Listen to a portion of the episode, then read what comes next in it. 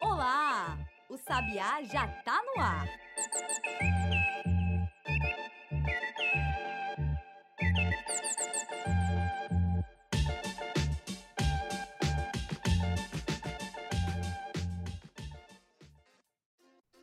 Onze de fevereiro de 2022. Sejam bem-vindos ao Sabiá no Ar, o podcast diário do Correio Sabiá. Eu me chamo Thaís Moura e agora você escuta os principais destaques do noticiário brasileiro. O governo federal regulamentou nesta quinta-feira, em cerimônia no Palácio do Planalto, a medida provisória que estabelece diretrizes para a renegociação de débitos do Fundo de Financiamento ao Estudante do Ensino Superior, o FIES. Cerca de 1 milhão e 200 mil estudantes com dívidas de contratos do financiamento estudantil firmados até 2017 poderão negociar os débitos entre 7 de março e 31 de agosto. O pagamento das parcelas deve estar com, no mínimo, 90 dias de atraso e, no máximo, um ano. Estudantes inscritos no cadastro único ou que tenham recebido parcelas do auxílio emergencial poderão conseguir até 92% de desconto, enquanto os demais beneficiários podem conseguir até 86 6,5%. O valor a ser perdoado deve ficar na casa de 38 bilhões de reais. Os negócios serão fechados pelo Banco do Brasil e pela Caixa Econômica Federal, que são agentes financeiros do FIES, por meio de um aplicativo que será disponibilizado. O executivo definiu que as prestações devem custar no mínimo 200 reais. Os descontos serão concedidos a depender do tempo do atraso no pagamento das parcelas. A solenidade que apresentou os critérios de renegociação de débitos do FIES contou com a presença do presidente Jair Bolsonaro e dos ministros da Educação Milton Ribeiro e da Economia Paulo Guedes. Bolsonaro decidiu sobre o programa no fim do ano passado. Ele afirmou que o FIES é uma boa ideia e que os parlamentares podem colaborar mais ainda com os jovens inadimplentes ao propor mudanças na MP.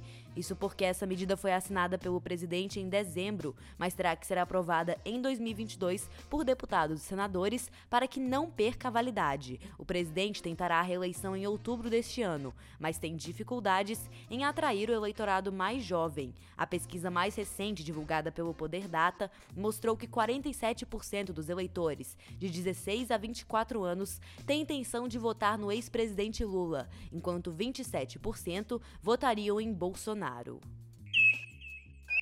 A cúpula da CPI da Covid do Senado pediu ao presidente do STF, Luiz Fux, a derrubada do sigilo das investigações sobre o relatório da comissão.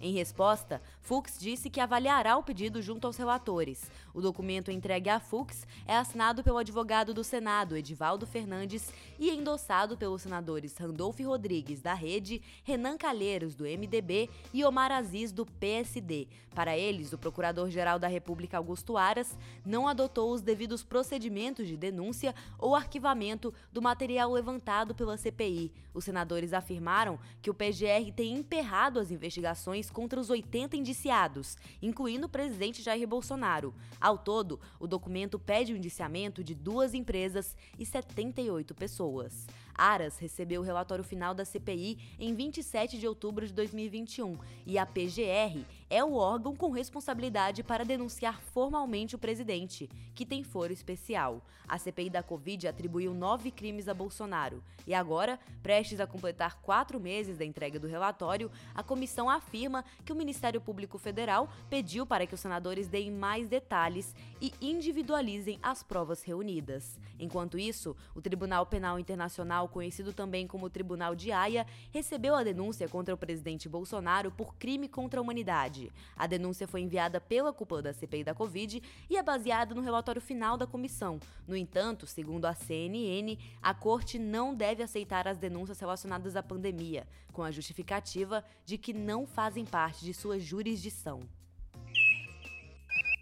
E os partidos PT, PSB, PV e PCdoB se reuniram nesta quinta-feira em Brasília para discutir uma federação com as quatro siglas. A expectativa da aliança vem desde dezembro do ano passado, quando o Diretório Nacional do PT abriu conversas com os outros três partidos e com o PSOL. Após o encontro de quinta-feira, os dirigentes partidários das quatro legendas anunciaram que ainda será feita uma nova rodada de reuniões para discutir a escolha de candidatos aos governos nos estados em em que há impasses para formalizar uma aliança.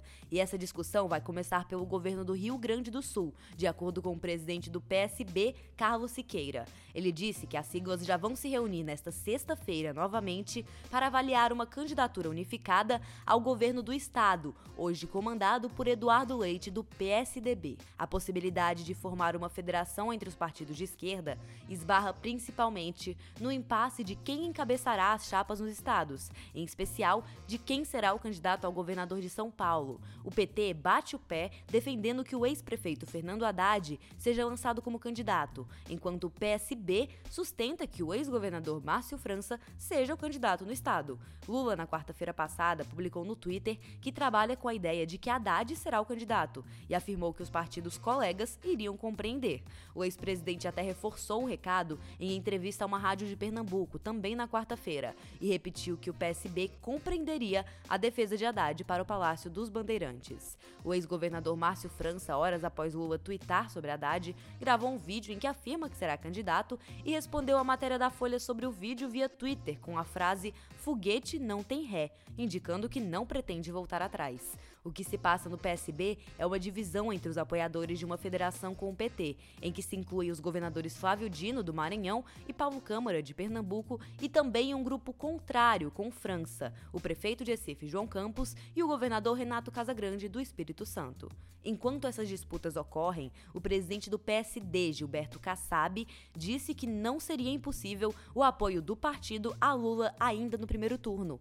Ao afirmar isso, diversas lideranças do partido buscaram aproximação com o PT. Segundo o jornal O Globo, foram nove partidos que deram esse passo. O PSD está buscando alternativas e parcerias políticas. Conforme noticiamos nesta semana, o partido de Gilberto Kassab se aliou no estado do Rio de Janeiro ao PDT e quer trazer para a sigla o governador do Rio Grande do Sul, Eduardo Leite, além de cobiçar também o ex-governador de São Paulo, Geraldo Alckmin, que é o possível vice de Lula e que atualmente está no PSB. Enquanto isso, o partido de Kassab tenta emplacar também uma candidatura do senador Rodrigo Pacheco, que ainda não decolou nas pesquisas de opinião.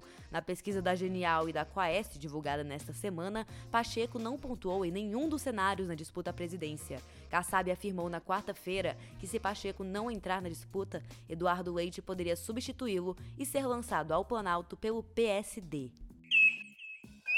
E os destaques de hoje ficam por aqui. No próximo bloco, a gente faz um giro pelo resto do noticiário, com tudo que você ainda precisa saber para começar o dia voando e muito bem informado. A Câmara dos Deputados concluiu a votação nesta quinta-feira da medida provisória que obriga planos de saúde a cobrir medicamentos de uso oral no tratamento do câncer. A medida já havia sido votada pela Câmara, mas sofreu alterações ao ser aprovada pelo Senado e precisou ser analisada novamente pelos deputados. Agora, a proposta segue para a sanção do presidente.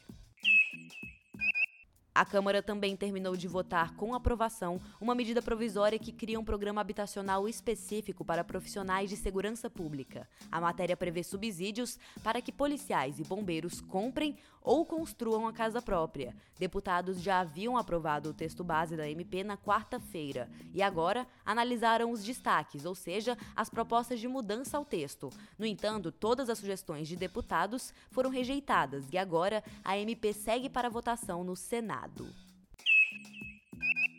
O Supremo Tribunal Federal começou a julgar nesta quinta-feira se mantém restrições previstas na lei eleitoral à propaganda eleitoral paga em jornais impressos e aos sites dos veículos da internet. Hoje, a propaganda paga só pode ser feita até a antevéspera das eleições e é limitada a até 10 anúncios por veículo em datas diversas para cada candidato. Já na internet, é permitido apenas o impulsionamento de conteúdo identificado. A ação julgada pelo Supremo foi apresentada pela Associação Associação Nacional dos Jornais e contesta a restrição de propaganda paga em veículos impressos. O relator da ação é o ministro Luiz Fux, que apresentou o voto favorável a derrubar as restrições, mas ainda faltam oito votos de ministros, então não houve definição por parte da corte. O julgamento continua na próxima quarta-feira, dia 16. E o STF retoma nesta sexta-feira o julgamento de uma ação que questiona se a Defensoria Pública deve manter o poder atual de requisitar documentos de autoridades e da administração pública. Por lei, a Defensoria pode pedir esses documentos, mas a PGR quer que essa possibilidade seja declarada inconstitucional. A Associação de Defensores é crítica dessa ação e o julgamento está no plenário virtual, pelo qual os ministros inserem os votos. A previsão é que o julgamento se encerre até o próximo dia 18. E visando as eleições deste ano, o governador de São Paulo, João Dória, do PSDB, que é pré-candidato à presidência da República, anunciou nesta quinta-feira um reajuste de 20% para policiais e profissionais de saúde e 10% para os demais servidores de São Paulo. O aumento ainda deverá passar pela Assembleia Legislativa do Estado e deve reajustar o salário de profissionais da ativa e de aposentados. E o setor de serviços registrou alta de 10,9% em 2021. Após sofrer queda devido à pandemia de Covid-19 em 2020, o setor conseguiu recuperar as perdas daquele ano. Somente em dezembro do ano passado, segundo o IBGE, o volume de serviços cresceu 1,4% em relação a novembro. E por hoje é só, pessoal. O Sabiá no Ar fica por aqui. Mas se você gosta do nosso podcast e quer ficar por dentro da publicação de novos episódios, não deixe de seguir o Correio Sabiá nas redes sociais, arroba Correio Sabiá, e ativar as notificações. O Sabiá no Ar é publicado no Spotify de segunda a sexta-feira, a partir das 8 horas da manhã. A apresentação, coordenação e edição do podcast é feita por mim, Thaís Moura, e a produção deste episódio é da Giovana Mello e do Arthur Lesnal. Já as trilhas sonoras são de autoria do Rafael Santos e a identidade visual é do João Gabriel Peixoto. O podcast também tem contribuição do jornalista Maurício Ferro, criador e diretor do Correio Sabiá. Até a próxima!